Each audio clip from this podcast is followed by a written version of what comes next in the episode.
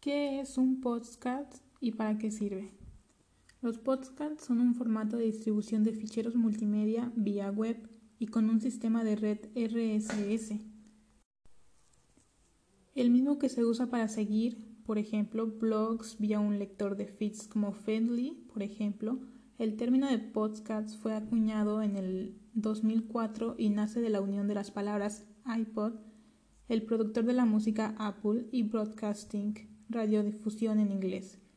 Aunque existen también podcasts de videos, a la hora de podcast nos solemos referir a programas de audio, similares a un canal de YouTube, que publican de forma periódica nuevos episodios, típicamente de 30 a 60 minutos cada uno.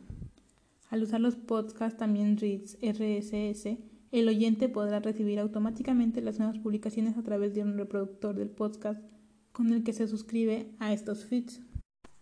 ¿Cómo funcionan los podcasts? Las grandes ventajas que les diferencian frente a medios de difusión audio más tradicionales como, por ejemplo, la radio, son sobre todo tres. La posibilidad de suscribirse con un lector de podcast a un programa de podcast y recibir así actualizaciones automáticas vía RSS. 2. Al no ser una emisión en vivo, puedes escucharlos cuando quieras. 3 la posibilidad de poder descargarse los audios automáticamente, lo que permite escucharlos online una vez descargados. ¿Por qué están triunfando los podcasts ahora? Esas tres ventajas ya son por sí solas argumentos de peso para intereses por los podcasts. Sin embargo, los primeros años no tuvieron un éxito contundente, fueron más bien un formato, segundón frente al texto y el video. El boom de los podcasts vino realmente en la, medida que se implementaron los smartphones. Aunque el concepto de smartphone ya existía antes, fue con la presentación en el 2007 del iPhone, cuando se inició realmente la era de los smartphones, y resultaron ser el aliado perfecto para los podcasts. Con los smartphones, los podcasts pudieron sacar realmente el gran as que tenían escondido en la manga, y es que el audio es el único formato de contenido que se puede consumir de manera realmente confortable y segura, sin provocar distracciones peligrosas en segundo plano. Piensa un momento en lo que es escuchar un audio frente a leer o ver un video, mientras que realizas otras actividades como deporte o conducir un coche. Es evidente, no hay color. Junto con una creciente oferta de contenido, este fue el factor clave en el boom de los podcasts, que ha empezado en torno al año 2010. De repente los podías escuchar muy cómodamente en cualquier parte, gracias a que solemos tener siempre nuestro smartphone con nosotros. Los podcasts es un formato relativamente fácil y rápido de producir. En primer lugar, el formato audio es un formato que a mucha gente le resulta más fácil de producir que contenidos en texto o video. Además, a mucha gente le resulta más gratificante locutar que escribir o hacer un video. En esto hay lógicamente un factor subjetivo grande, es decir, habrá gente que no está de acuerdo con esta afirmación e incluso puede que en tu caso sea todo lo contrario. No obstante, merece la pena que pruebes para descubrir cuál es tu caso.